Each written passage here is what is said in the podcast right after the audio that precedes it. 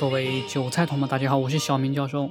今天我们来讲高考，特别是高考跟精英主义背后说不清道不明的关系。那之前小明在油管频道里面呢做过一个关于高考的影片，对吧？这就是中国啊，特别强调高考泯灭人性、灭绝人性，这个不是没有道理的。第二集呢，其实我早就已经写好了，一直没拍啊，具体原因不重要了。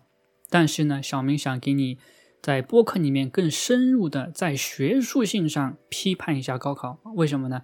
为什么不在油管上这么做呢？啊，因为我们播客这个频道的风格不一样啊，油管是一个风格，这里是另外一个风格啊，基本上呢是一个实验啊，就是说啊，让大家看到不一样的小明教授。好，那这个吹牛就不吹了啊。然后今天我们来说这个高考跟精英主义的关系。啊，这个可能会让你又开一次眼界，对吧？比如说上次我讲过啊，高考它其实呢是一个竞技项目，对吧？我在油管上面也说过，高考它灭绝人性的地方有很多，每一个环节都十分不合理，而且这些不合理是设计上故意就这么设计的，它不是说一个智障，他有一颗很好很善良的心，想让所有的韭菜同胞能够学习到知识。然后呢，由于他的能力不够，或者是呢，由于当时的社会环境不好，造成这个体制呢，啊，就变成这种不幸的样子。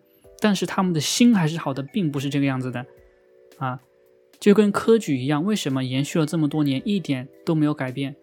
就是因为科举制度非常符合统治者的需要。我们现在也是在被统治，对不对？所以说，这个一系列的系统啊，并不是你想的那样。啊，就是，哎呀，他们很好心，但是好心办坏事，不是这样的。关于高考，我可以做很多很多很多集啊，我可以专门有个频道，就是批判考试、批判高考的，一点都不夸张啊。那个频道可能可以做一两年啊，可能可以做一两年，也可能可以做更多年啊。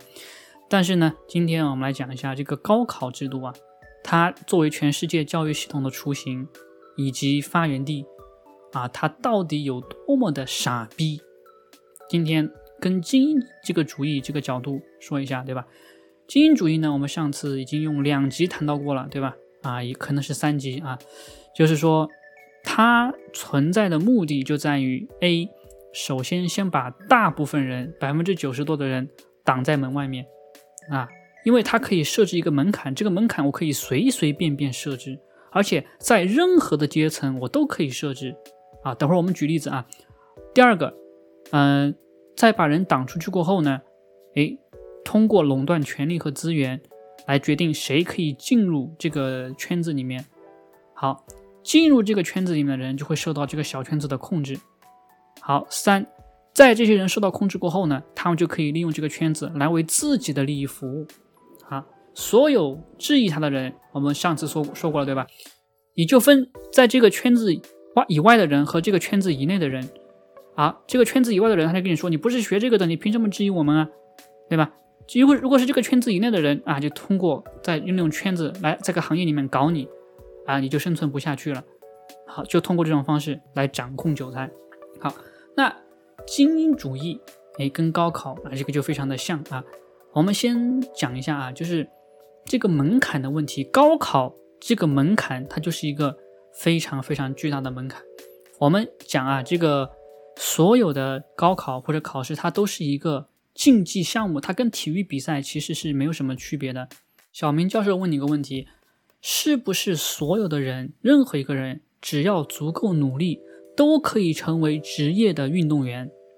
是或者不是？肯定不是嘛，对不对？比如说你要打篮球，对吧？姚明他那么高，你能随随便便长到两米吗？对吧？他好像是二米二五吧，姚明就这么高，对吧？不是嘛，对不对？那你或者是一米九能长高吗？长那么高吗？你可以通过自己的努力长到两米吗？扯淡嘛，这不是对吧？你只有基因到位了，你才能长那么高，对吧？打篮球最重要的是什么？是身体啊。然后你就可以说，呀，但小明，我看 NBA 里面好像有些人也不是那么高啊，比如说那谁谁那谁谁，我就问你，那些人有哪有几个，对吧？而且他们虽然身高不够。但是呢，他们有另外的特别牛逼的身体的这个素质啊，但是有些人确实身体素质方面不行，但他们还是打出来，那些人才是真的牛逼，知道吗？小明最佩服的是哪些人？就是这些，就是天赋不够，还是通过某种方法，在这个这个领域就是站稳脚跟的人，甚至是打出名气的人，知道吗？但是那些人，他们的基因啊，也比普通人要强很多。就说这个基因啊，它是有一个门槛在那里的。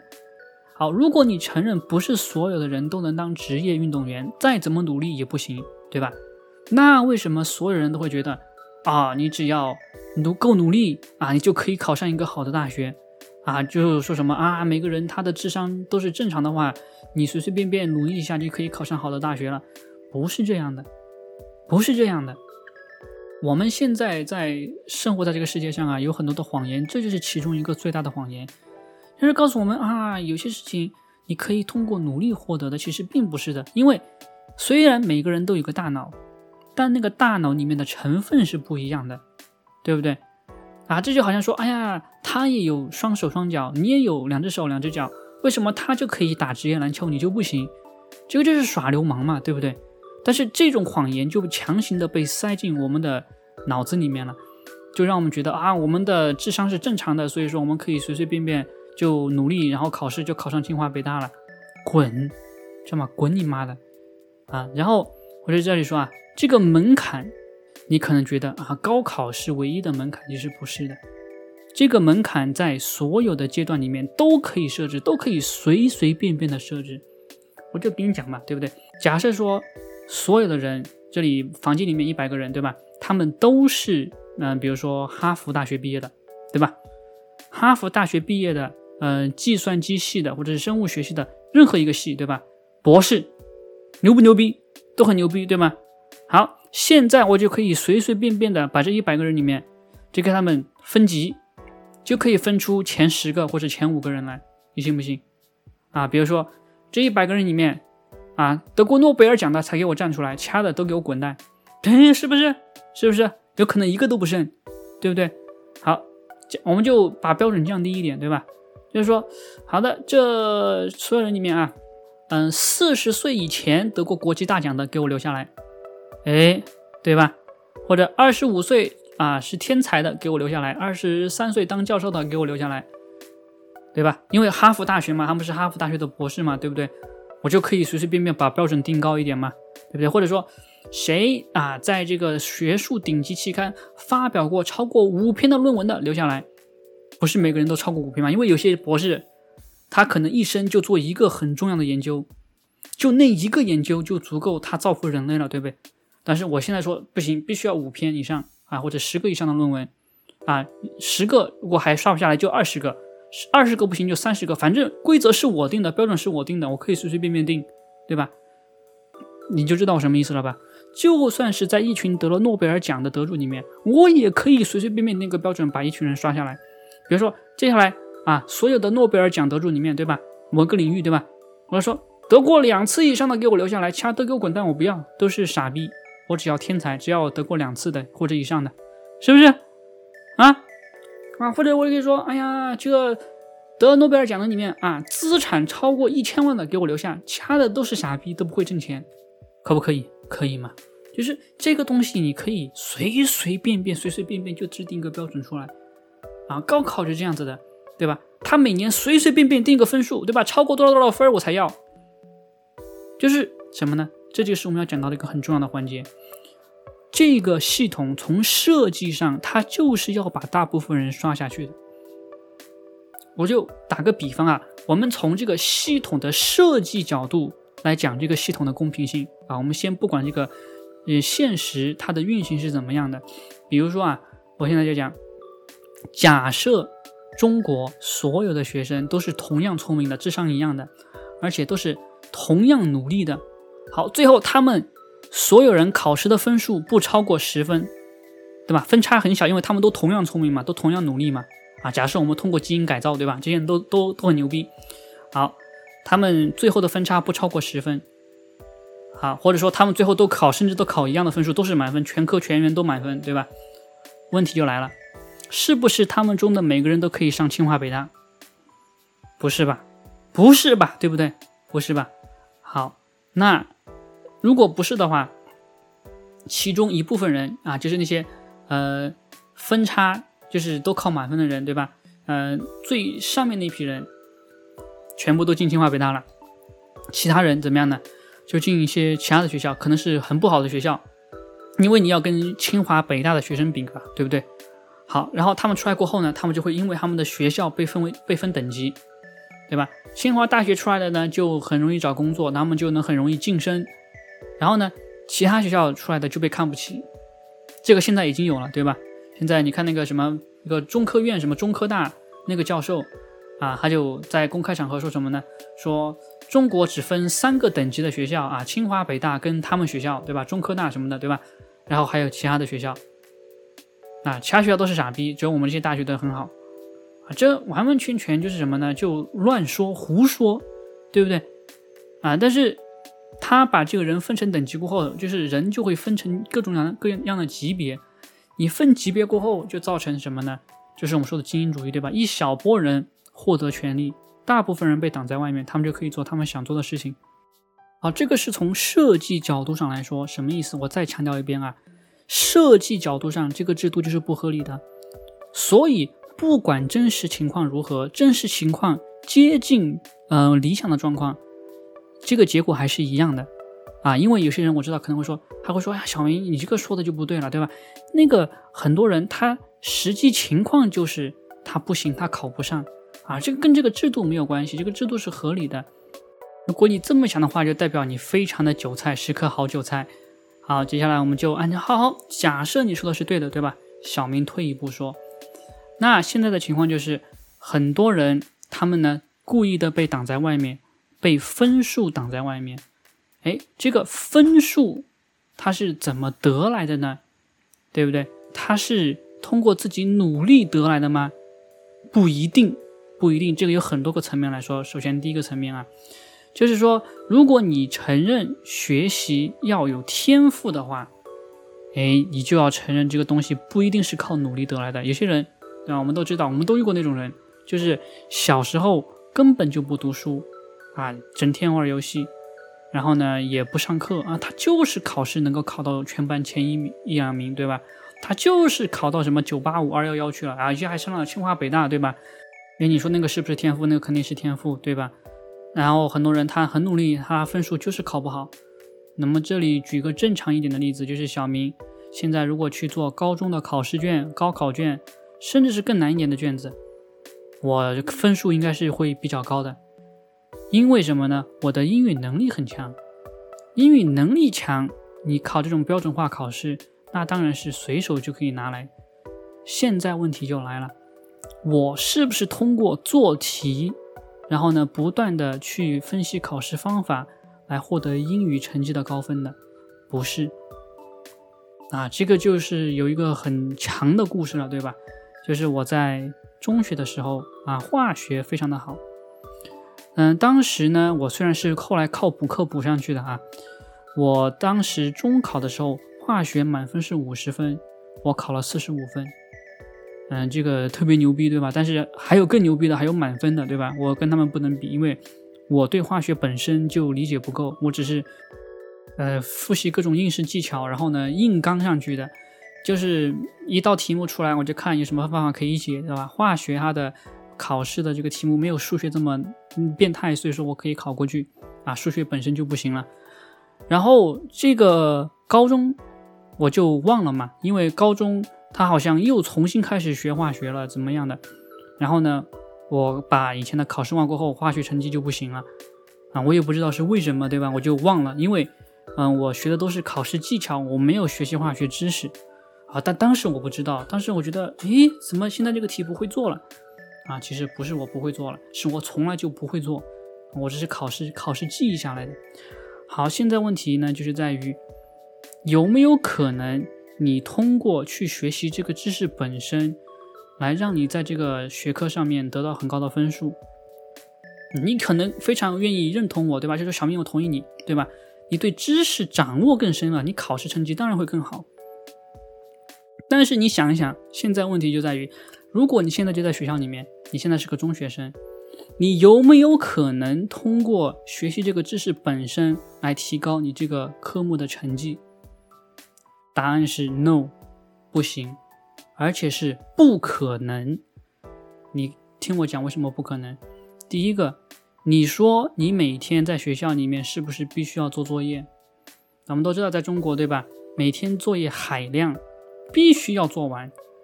你光是做那个作业就会消耗掉你所有的精力，知道吗？你的精力全部就被消耗在写题、写试卷上面了，你就没有时间去关注这个知识本身。你也不可能在做完那些垃圾题目过后，还想说啊，我还要满足我的学习欲望，我要在知识的海洋里面翱翔，滚你妈的，对吧？你中国的同学听到这句话可能都要笑翻了，对吧？就是说你在学校里面。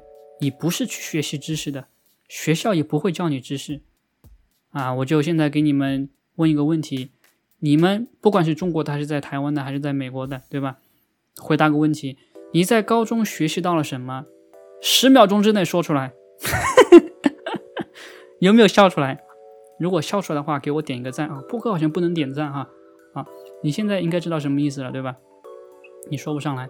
关于高中、初中，你的记忆是什么？你的记忆就是你的初恋啊，你暗恋的那个女神或者男神，然后呢，你的朋友、你的同学，但你唯一想不起来的就是你高中到底学了什么知识，因为你高中、初中没有学知识，你学的全部都是考试技巧、应试的部分，你不会记得的，因为那个东西你根本就用不到，那个东西附加的东西你可能在身体里面已经印下去了，就什么就是噩梦，对吧？我有时候。还会做噩梦，梦到我在考场里面考数学，真的是噩梦。为什么？那个噩梦是怎么样的？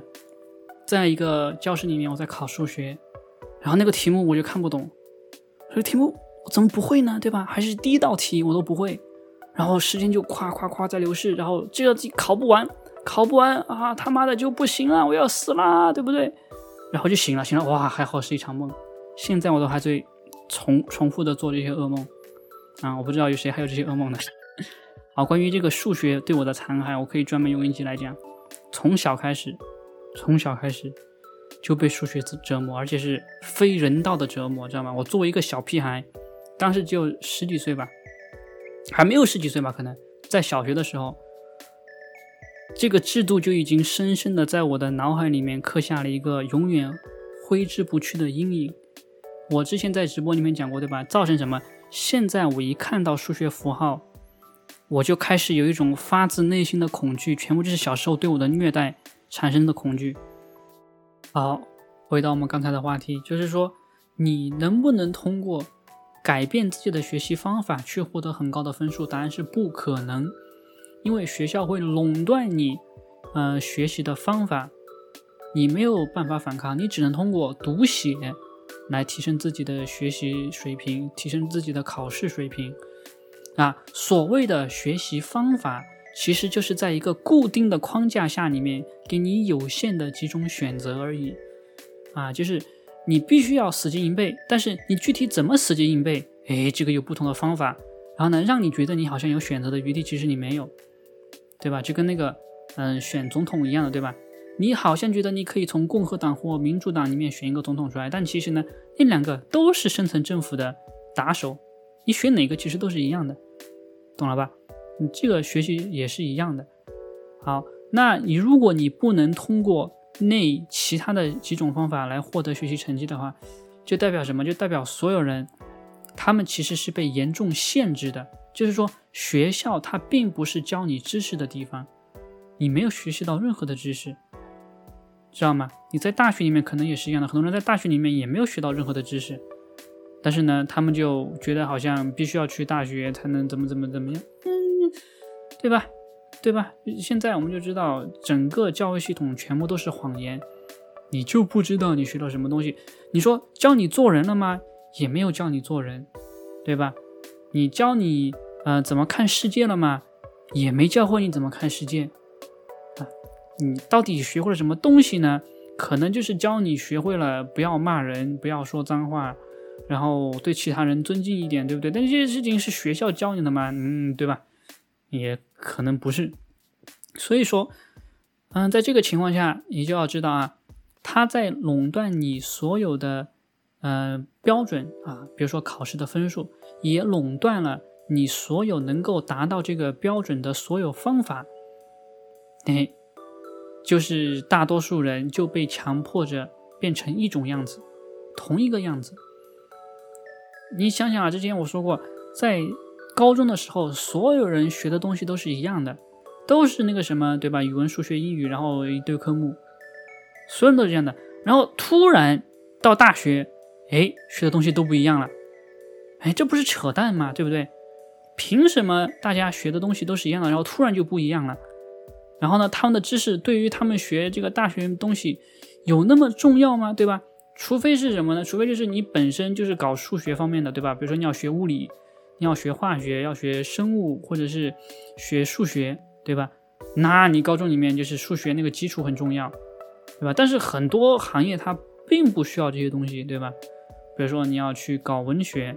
你要去搞艺术，任何的艺术，比如说表演、画画，或者是音乐，对吧？任何形式的艺术，你不需要那些东西，你不需要，甚至连你连语文分数都不需要，因为语文它并不是考你语文能力的，不是考你文学能力的，对吧？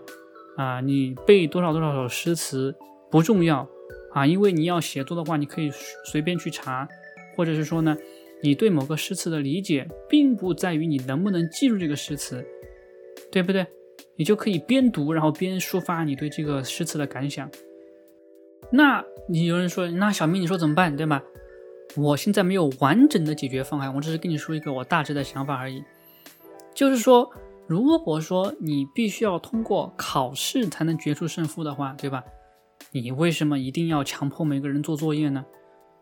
做作业可能并不是必须要的东西，对吧？比如说，在国外也是一样的，对吧？你要做作业，然后通过这个作业呢，就确定你平常的 GPA，对吧？啊，比如说你在中国其实没有 GPA，中国你就是必须要做交作业，然后呢，期末考试的时候你你要考分数，对不对？我就觉得在中国如果不要 GPA 的话，你干脆就不要布置这么多作业。然后你就让学生自己去学，对吧？然后他们考试多少分是他们自己负责任，对不对？这个能不能这么做呢？不可能这么做，为什么呢？学校他们招生是通过什么招生？分数，分数，知道吗？就是说，如果有些人呐，他们考不上这么高的分，他们是给学校拖后腿。你看中国所有学校，他招生都是我们学校多少多少学生，百分之多少学生考上了什么什么。大学对吧？考上什么什么中学，都是这样子的。他如果要保证你考的分数很高，他要怎么做呢？哎，给你做作业，让你做越多的作业越好。因为从数据上来讲啊，你做作业做的越多，你的分数自然就很高啊。这是他们想的，他们的想法，对不对？所以说呢，他所有的教育方针就是让你怎么样能考更高的分。好，那那些本身就很适合考这个分数的人。他们在这个体制下面呢，当然可以正常运作。他们虽然说压力会很大，但是他们也会考很高很高的分数。但是其他那些不适合这个体制的人，比如说像我，对吧？你就不适合这么搞。但是没有办法，你必须要遵从这个体制教育啊，对不对？你就必须按照他们那个线路去搞啊。结果搞下来搞下来，对吧？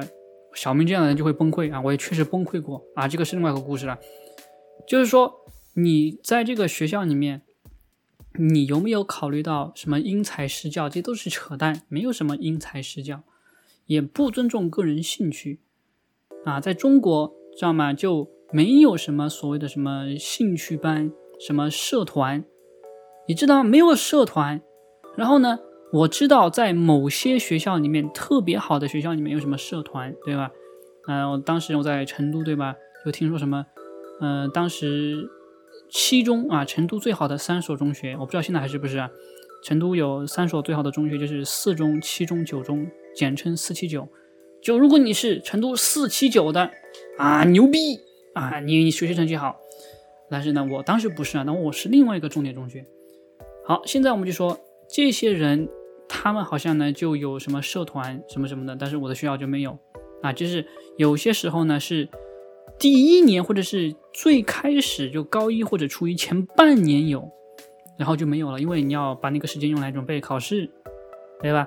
啊，不仅是社团没有，体育课也没有了，美术、音乐课都没有，全部就会被替换成数学、英语、数学、英语、数学、英语，对吧？或者是语文，主要是看你班主任是谁，你班主任教什么的啊，大部分概率下那个课就会被替换成他那个课。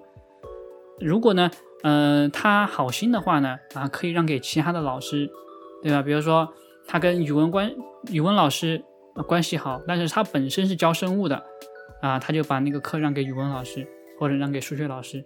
好，或者是你这个班哪个科目的成绩不行，你就多上几门那个课啊，就来教一下怎么考试啊、讲题啊什么的，对吧？就是因为高考，对吧？把你所有的幻想、遐想，给你的思考时间、闲暇时间，全部都给抹掉，全部都给抹杀掉，让你没有任何的精力和余力想其他的事情，就造成了大多数人呢看问题比较极端。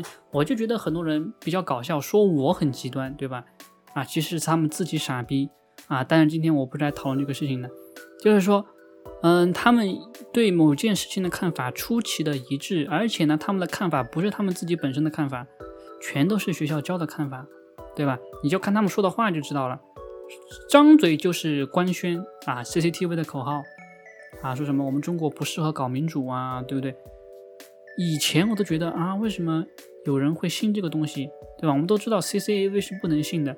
但现在就那么多傻逼要信，我才知道哇，原来那句话是真的啊！谎言重复一千遍就是真理，这句这句话是真的啊！这句话不是假的，我一直我一直以为这句话是一个比喻，是一个哲学上的一种什么诗，知道吗？就是比如说“飞流直下三千尺”，不代表那个瀑布有三千尺，对吧？但是这句话它真的就是这样，你重复一千遍，就是有人以为它是真的。他就是坚定不移的相信它是真的，我就知道哇，这个就是洗脑。所以说，嗯，在被边缘化的这个过程当中啊，就让我看清了很多东西。